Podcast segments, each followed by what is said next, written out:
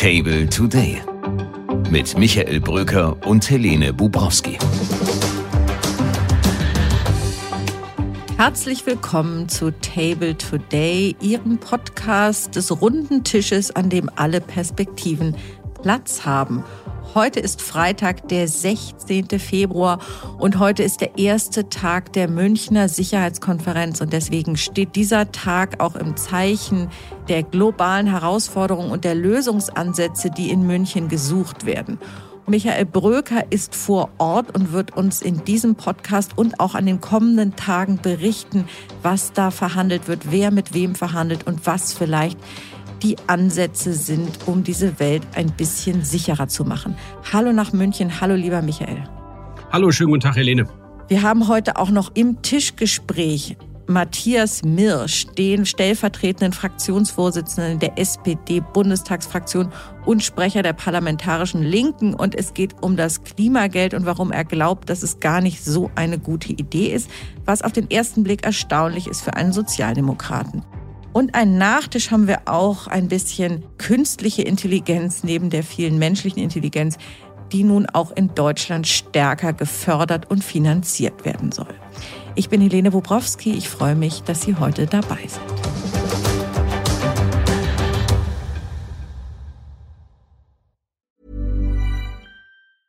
Hey, I'm Ryan Reynolds. Recently, I asked Mint Mobile's legal team if big wireless companies are allowed to raise prices due to inflation. They said yes. And then when I asked if raising prices technically violates those onerous two year contracts, they said, What the f are you talking about, you insane Hollywood ass? So to recap, we're cutting the price of Mint Unlimited from $30 a month to just $15 a month. Give it a try at mintmobile.com slash switch. $45 up front for three months plus taxes and fees. Promo for new customers for limited time. Unlimited more than 40 gigabytes per month. Slows. Full terms at mintmobile.com. 300 Menschen versammeln sich ab heute im Bayerischen Hof in München. Einer von ihnen ist Michael Bröker. Und meine Frage an dich, Michael, ist das nur ein Schaulaufen dort oder kommt da wirklich an diesen drei Tagen etwas Handfestes raus? Ja, ich glaube, Helene, das ist immer ein bisschen von beiden. Im 60. Jahr ist die Münchner Sicherheitskonferenz natürlich vor allem eine mögliche Friedenskonferenz. Zu viele Konflikte und Krisen auf der Welt. Aber es geht immer auch darum, wer trifft eigentlich welche mächtigen Menschen und kann sich dadurch selbst ein bisschen größer machen. Also ich glaube beides. Mhm. Ja, von einigen wissen wir ja schon, dass sie da sind. Kamala Harris kommt, Volodymyr Zelensky und Olaf Scholz natürlich. Robert Habeck ist da und viele andere, Boris Pistorius. Aber sag mal, wer sind denn jetzt die Hauptakteure dieser Konferenz? Wer sind diejenigen, die am Ende den Ton setzen für die Debatte, die hoffentlich zu einer Lösung führen soll? Ja, Christoph Heusgen, der Konferenzleiter, hat die Tage ein bisschen aufgeteilt. Der erste Tag ist Amerika im Fokus. Kamala Harris, die Vizepräsidentin, die gestern schon angereist ist, spricht zu den Besuchern und Gästen im Hauptsaal und trifft danach auch Volodymyr Zelensky und auch Olaf Scholz noch zu Bilaterals, wie die Vier-Augen-Gespräche heißen. Alle schauen darauf, wie einflussreich Kamala Harris überhaupt noch sein kann, was sie versprechen kann angesichts der Blockade im Kongress erwarten natürlich alle klare Aussagen in Richtung Ukraine und Unterstützung. Und morgen spricht dann Olaf Scholz, der Bundeskanzler, am Samstag. Das sind zumindest aus der transatlantischen Perspektive die wichtigsten Sprecher. Aber wir haben 50 Staats- oder Regierungschefs heute da und morgen über 100 Minister. Es geht natürlich vor allem immer darum, was passiert in den kleinen Zimmern und Räumen. Auf den Side-Events werden da Deals gemacht. Und da hofft Heusken vor allem auf Annäherungen im Nahen Osten. Der Präsident Israels ist da, der israelische Verteidigungsminister ist da, aber vor allem auch die Vermittlernationen Katar, Saudi-Arabien, Jordanien kommen mit ihren jeweiligen Staatsoberhäuptern und da könnte es zumindest mal wieder Gespräche geben. Stichwort sind Geiselbefreiungen und Frieden im Nahost. Hm, ja, darüber haben wir gestern auch gesprochen. Hat ja gerade ein Treffen in Kairo stattgefunden, auch der Unterhändler, die da eine Lösung suchen sollen. Und die CEOs, die werden unter anderem mit Robert Habeck auch zusammentreffen, dem Bundeswirtschaftsminister. Er wird die CEOs treffen von Meta und Google, aber auch er, und das kann man verstehen wie ein Aufgalopp des künftigen Kanzlerkandidaten, er hat, habe ich erfahren, Treffen mit Blinken, auch mit dem Sicherheitsberater von Biden, mit Kuleba, dem ukrainischen Außenminister und wahrscheinlich auch mit Zelensky selbst. Also da bringt sich schon jemand in Stellung, so kann man sagen. Sag mal, Michael, der Chef der Münchner Sicherheitskonferenz hat ja im Vorfeld gesprochen von einem Silberstreif am Horizont. Darin schwingt eine Hoffnung mit, dass es eben nicht nur Botschaften gibt auf dieser Konferenz, sondern auch ja tatsächlich eine mögliche Lösung. Und da blicken wir natürlich einerseits in die Ukraine, andererseits nach Israel und in den Gazastreifen. Ist das übertrieben, das zu erwarten?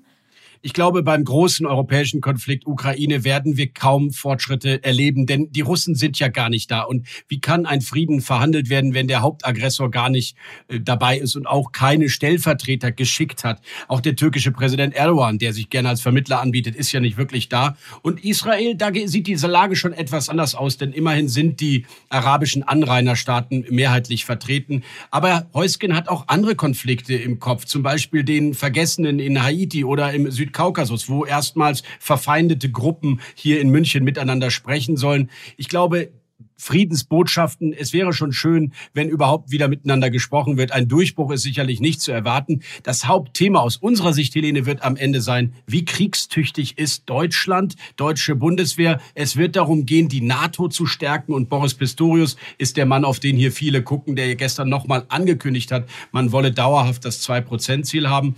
Und naja, ich habe gestern Abend auf einer Veranstaltung der Europakonferenz der CSU, des CSU-Europapolitikers Manfred Weber, Frank Gräfe gesprochen. Er ist Brigadegeneral, einer der ranghöchsten Offiziere der Luftwaffe und dort Abteilungsleiter für Einsätze und Übungen im Kommando Luftwaffe in Berlin. Ich habe ihn gefragt, wie kriegstüchtig ist eigentlich die Luftwaffe? Hier seine Antwort. Wir haben zum Beispiel in einer doch schon beachtlichen Rekordzeit die F-35 beschafft. Die ersten Flugzeuge laufen 2026 in den USA und 2027 in Deutschland zu. Gleichzeitig kaufen wir 60 Transporthubschrauber vom Typ Chinook. Das ist dann außerhalb der USA nach Japan die zweitgrößte Chinook-Flotte weltweit. Die ersten Flugzeuge laufen 2027 zu. Und mit dem Waffensystem Arrow 3 haben wir am Standort Holzdorf Ende 2025 zum ersten Mal eine Anfangsbefähigung zur territorialen Flugkörperabwehr. Ja, hier wird vielleicht auch für die deutsche Diskussion helfen, wenn ein bisschen Druck von außen kommt, von anderen Staaten, allen voran von den Amerikanern, dass wir unsere Hausaufgaben auch hier machen. Die Frage ist nur, 100 Milliarden Euro sind im Grundgesetz verankert für die Bundeswehr. Das reicht nur für begrenzte Zeit. Woher soll das andere Geld kommen, das auch noch nötig sein wird? Ja, Helene, und das ist am Ende die Frage, die Deutschland beantworten muss, die Koalition beantworten muss. Philippa Siegel-Glöckner, eine junge Ökonomin, die gestern auch auf einem der Panels war, sagte, es sind so viele Löcher im Haushalt 25 und in den nächsten Jahren bereits jetzt schon, dass man gar nicht darum kommen wird, 2025 fortfolgende eine ernsthafte Debatte darüber zu führen, wo kommt das Geld künftig her, Schuldenbremse, Sondervermögen, irgendeinen Tod wird diese Koalition oder die Nachfolgekoalition sterben müssen. Das war Ihre Aussage dazu. Also bräuchte man eigentlich höhere Steuern oder eben mehr Verschuldung. Höhere Steuern sind nicht wahnsinnig beliebt und ähm, angesichts der wirtschaftlichen Lage vielleicht momentan auch nicht besonders sinnvoll. Schuldenfinanzierung wiederum lehnen FDP und Union ab. Und äh, damit fehlt ganz gleich, in welcher Regierungskonstellation, zumindest so sich jetzt die Mehrheiten nicht stark verschieben, die Mehrheit für diese Finanzierungsoption. Ja, Michael, herzlichen Dank nach München. Danke für die Einsichten in das, was da im Bayerischen Hof vor sich geht. Ähm, du bist da und fünf andere Kolleginnen und Kollegen vom Security Table sind auch da, werden das ganze Wochenende berichten. Es gibt Sonderausgaben unseres Security Briefings, das wir Ihnen hiermit sehr ans Herz legen. Außerdem podcasten wir das ganze Wochenende durch. Auch dazu herzliche Einladung zum Mithören. Michael, dir alles Gute. Danke, Helene.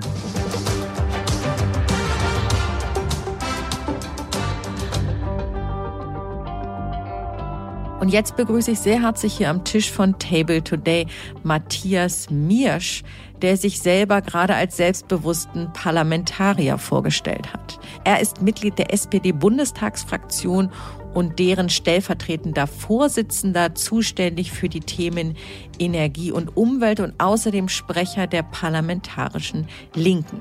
Hallo, schön, dass Sie da sind, Herr Mirsch. Ja, ich freue mich auch. Der Druck für die Einführung des Klimagelds steigt. Die Erwartungshaltung ist da und ja auch nicht ohne Grund. Im Koalitionsvertrag von 2021 steht das Klimageld drin, ein sozialer Kompensationsmechanismus für den gestiegenen CO2-Preis soll kommen. Die Rede war immer von 100 bis 150 Euro. Und jetzt gibt es von Aktivisten von Greenpeace, Verdi und auch dem Paritätischen Wohlfahrtsverband Aktionen. Aktivisten sind in die Spree gestiegen und haben gegen soziale Kälte und für das Klimageld protestiert. Wann kommt's denn nun? Ja, als erstes ähm, werden wir jetzt an diesem Auszahlungsmechanismus überhaupt arbeiten. Das ist eine technische Frage, die überhaupt nicht trivial ist, aber ich gehe davon aus, dass Christian Lindner mit seinem Team 2025 soweit ist, dass wir tatsächlich die Haushalte in der Bundesrepublik Deutschland erreichen können, sodass es also direkte Zahlungsströme geben kann. Die hat es bis jetzt in all den Jahrzehnten nicht gegeben. Mhm. Sie haben sich aber schon auch kritisch gegenüber dem Klimageld geäußert. Was ist Ihr Problem damit? Mein Problem ist grundsätzlich, dass wir erstens Finanzen äh, heben müssen, um dieses Klimageld auszuzahlen. Und viele, die das Klimageld wollen, wollen einen CO2-Preis von 180 Euro plus. Augenblicklich liegen wir bei 45 Euro. Und insofern sage ich, Leute, wir müssen sehr aufpassen, dass der CO2-Preis nicht viele Menschen überfordert. Das Klimageld als solches halte ich auch für ungerecht, wie beispielsweise Ramona Popp von der Verbraucherzentrale es fordert, pro Kopf. Wir haben viele, viele Ungleichheiten in Deutschland. Insofern hielt ich es für ungerecht, dass alle einen Betrag bekommen. Also kein Gießkannenprinzip, wenn ich Sie richtig verstehe, sondern sozial gestaffeltes Klimageld. Jetzt haben wir aber gehört, und Sie haben es auch gesagt, wie schwierig die Auszahlung schon jetzt ist, wenn alle das Gleiche kriegen. Wie soll das funktionieren? Ja, also als erstes muss man nochmal sagen, wir brauchen das Geld. Wir haben im Moment 45 Euro die Tonne Bepreisung und mit diesen Einnahmen finanziert der Staat augenblicklich die Absenkung der erneuerbaren Energienumlage, die sonst alle Bürgerinnen und Bürger zahlen müssten. Insofern ist der erste Punkt falsch, indem man sagt, das Geld fließt nicht an die Bürgerinnen und Bürger zurück. Es führt dazu, dass die Rechnung, die Energierechnung nicht teurer wird, was wir sonst die letzten Jahre hatten durch die EEG-Umlage. Mhm. Wenn ich kurz anhaken darf, das Problem ist immer nur, dass das bei den Menschen nicht so richtig ankommt. Das haben wir auch in der Pandemie erlebt.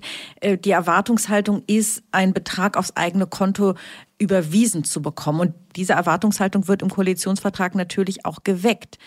Wobei, wenn man die Umfragen sich anguckt, äh, sind Leute auch die überwiegende Anzahl auch skeptisch, was das angeht, weil sie genau das Gefühl bekommen, woher fließt denn oder woher kommt das Geld? Und wenn ich am Anfang an der Tankstelle oder beim Heizen so viel zahlen muss, dass am Ende mir ein 100 Euro Betrag oder 200 äh, erstattet wird, dann ist die Rechnung nicht ganz logisch. Und deswegen muss man sehr aufpassen bei der Bepreisung in der Frage der Rückführung. Aber, um auf Ihre Frage auch zurückzukommen, ich glaube, dass es Aspekte gibt, die bei der Klimageldauszahlung zum Beispiel eine Rolle spielen können. Das können die Einkommen sein. Also die, die ganz viel haben, brauchen meines Erachtens kein Klimageld. Und es kann auch ein Aspekt sein, wie wir es beispielsweise bei der Pendlerpauschale ja rückwirkend haben. Über die Steuer kann man das dann ja geltend machen, zum Beispiel die Entfernung Arbeitsplatz, Wohnort. Österreich geht andere Wege bei der die Frage Kriterium Ausbau öffentlicher Personennahverkehr. Das sind für mich Dinge, die bei der Klimageldauszahlung durchaus Berücksichtigung finden könnten, um mehr Gerechtigkeit hinzubekommen. Das würde ich mir wünschen, dass wir darüber jetzt eben reden, wenn wir den Auszahlungsmechanismus 25 haben, wie wir dann tatsächlich diesen sozialen Kompensationsmechanismus, so heißt es im Koalitionsvertrag nicht umsonst, wie wir den tatsächlich gestalten. Mhm. Die Ampel hat jetzt entschieden nach dem Urteil des Verfassungsgerichts, dass die Räume für den Haushalt enger gemacht hat, den CO2-Preis noch schneller steigen zu lassen. Man ist auf den Pfad zurückgekommen, den die GroKo in der vergangenen Legislaturperiode verabredet hatte. Sie sind in dieser Legislatur und in der letzten Mitglied der SPD-Fraktion und haben das mitgetragen. Jetzt klingen Sie aber so, als sei Ihnen der CO2-Preis doch insgesamt viel zu hoch.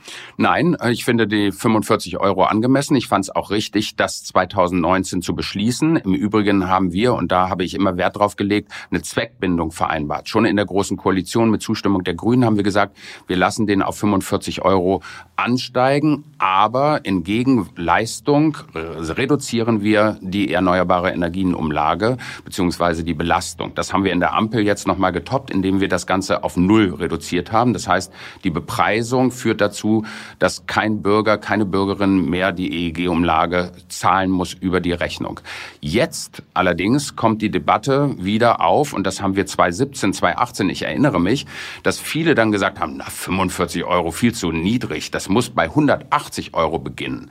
Und jemand wie Andi Jung, CDU stellvertretender Fraktionsvorsitzender, der fordert jetzt ein Klimageld, verschweigt aber, dass er parallel dazu 180 Euro die Tonne äh, CO2-Bepreisung machen will, wie andere auch. Ottmar Edenhofer, Veronika Grimm, äh, Ottmar Edenhofer, der sagt, 230 müssen wir bei 300 Euro sein. Da sage ich, Leute, das ist energiepolitisch, das ist gesellschaftspolitisch toxisch, weil die Leute auf den Bäumen sein werden. Es bringt nichts, jeden Tag das zu spüren, diese hohen Energiepreise und dann am Ende des Jahres irgendwas ausgeschüttet zu bekommen. Das ist ein ultra neoliberales Denken aus meiner Sicht und da sage ich, das darf nicht passieren. Ein ultra-neoliberales Denken, das sich aber, wenn ich Sie richtig verstehe, auf die Höhe bezieht und nicht auf das Instrument als solches. Genau, also jemand, der sagt, ich will mit einem hohen CO2-Preis lenken, wie Edenhofer beispielsweise, dem sage ich, wer soll denn gelenkt werden? Die Leute, die viel haben, die werden erstens die CO2-Freiheit bei sich schon organisiert haben, dadurch, dass sie Elektrowagen angeschafft haben, moderne Heizungsanlagen und, und, und. Die Leute, die über den Transferleistungen liegen, die kommen unter Druck und müssen im Zweifel verzichten. Und das halte ich für absolut toxisch für eine Gesellschaft und auch für ungerecht. Deswegen sage ich, ja, die CO2-Bepreisung ist ein Signal und äh, wir müssen es flankieren mit massiven Förderprogrammen, damit Menschen umsteigen können. Auch mit den Fördern, Fördern von, von neuen Technologien. Und dann kann es einen Mix, einen Instrumentenmix geben. Gehe ich alleine über den Preis, ist es aus meiner Sicht wirklich ein neoliberales Instrument, was dazu führt, zu einer sehr, sehr großen Ungerechtigkeit mhm. in der Bevölkerung. Mhm. Lange war die Analyse ja, dass Menschen, die wohlhabend sind, auch einen höheren CO2-Verbrauch haben, weil sie viel reisen, weil sie große Wohnungen haben oder große Häuser. Äh, Swimmingpools, was weiß ich. Jetzt hat man den Eindruck, das könnte sich auch gedreht haben, weil diese Menschen längst investiert haben in die Transformation in den eigenen vier Wänden. Ist das richtig? Ja, das können wir feststellen, dass wir äh, sehen, in welchen Einkommensgruppen äh, ist denn wie investiert worden. Und die Gleichung, dass die, die viel haben, auch mehr CO2 ausstoßen und damit viel mehr CO2-Preis zahlen würden, halte ich nicht für logisch. Ich halte sie auch im Übrigen, selbst wenn es so wäre, ähm, würde durch die hohe CO2 CO2-Bepreisung derjenige, der viel hat, sich erstmal jede Umweltsauerei weiter finanziell leisten können, während die, die wirklich oberhalb der Transfergrenze sind, also im Mittelbereich, äh, schon unter Druck kommen bei bestimmten CO2-Preisen, wie wir es jetzt schon alleine bei der 45 Euro Rückkehr äh, pro Tonne sehen wir ja die Debatte, die auch in diesem Land los ist. Mhm. Deswegen ähm, sage ich, also die, die äh, eine Pro-Kopf-Auszahlung wollen, ähm, das finde ich ist absolut ungerecht, denn mhm. die, die viel haben, können es ganz anders abfedern. Mhm. Allein das Klimageld, ähm, wie es berechnet wird, für 100 Euro soll pro Jahr 8,5 Milliarden Euro kosten. Sie sprechen jetzt zusätzlich noch von Förderprogrammen äh, für die Transformation. Wir kennen die Haushaltslage, wir kennen jetzt schon die Debatten über 2025, wie eng es wird. Woher, Herr Mirsch, soll das Geld kommen? Auf keinen Fall über eine CO2-Bepreisung und steigende Energiepreise, sondern wenn ich beispielsweise ein Milliarden-Investitionsprogramm für neue Heizungsanlagen auflege, wie wir es jetzt gemacht haben, Gott sei Dank, muss das aus dem Haushalt kommen, muss das gegebenenfalls auch über andere Abgaben und Steuern passieren, aber nicht über die Energiepreise. Und äh, das, was wir jetzt im Moment über die CO2-Bepreisung einnehmen, fließt in die Absenkung der EEG-Umlage auf Null. Das halte ich für richtig, denn wir brauchen neben den Förderprogrammen auch noch günstigere Strompreise. Das ist ein Riesenproblem, dass wir das Neue sozusagen noch mit großen Preisen versehen haben. Mhm. Letzte Frage, sind Sie auch dafür, dass Förderprogramme, also letztlich konsumtive Ausgaben über Schulden, auch genannt Sondervermögen, finanziert werden? Absolut, wir haben mehrere ähm, Möglichkeiten. Wir haben zwei Verfassungsgerichtsentscheidungen. Eine wird augenblicklich nur diskutiert, das ist die Frage über Schulden etc.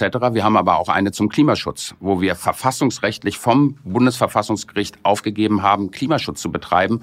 Beides muss zusammen. Und Ausgaben, die ich jetzt mache, um Klimafolgen, um viel höhere Ausgaben zu vermeiden, müssen davon ausgenommen werden. Insofern können wir einmal gerne noch über eine Verfassungsänderung reden, wir können über ein Sondervermögen reden, aber wir dürfen nicht darüber reden, dass wir nicht mehr da finanzieren. Alles klar, vielen Dank. Da war doch der Sprecher der parlamentarischen Linken sehr deutlich zu hören. Vielen Dank, dass Sie heute bei uns waren, Herr Mirsch. Ich danke Ihnen.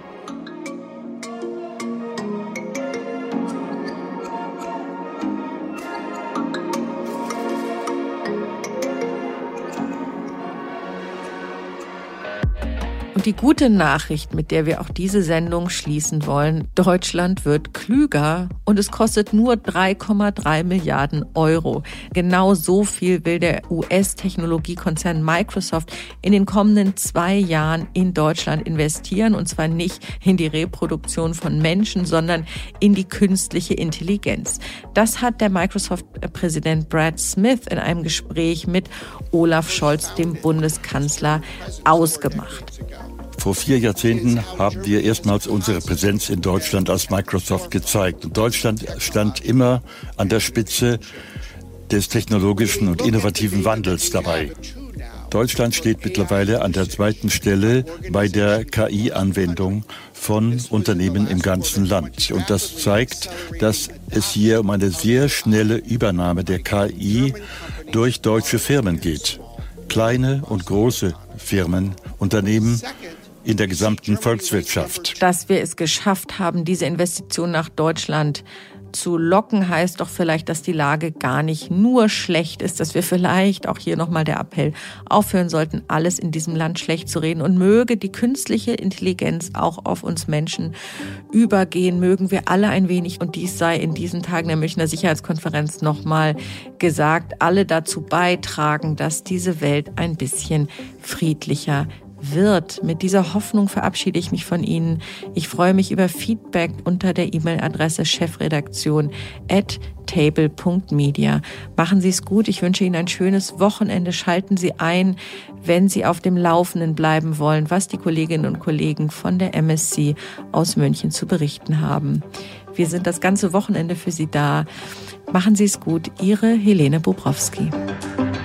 Table Today mit Michael Bröker und Helene Bubrowski.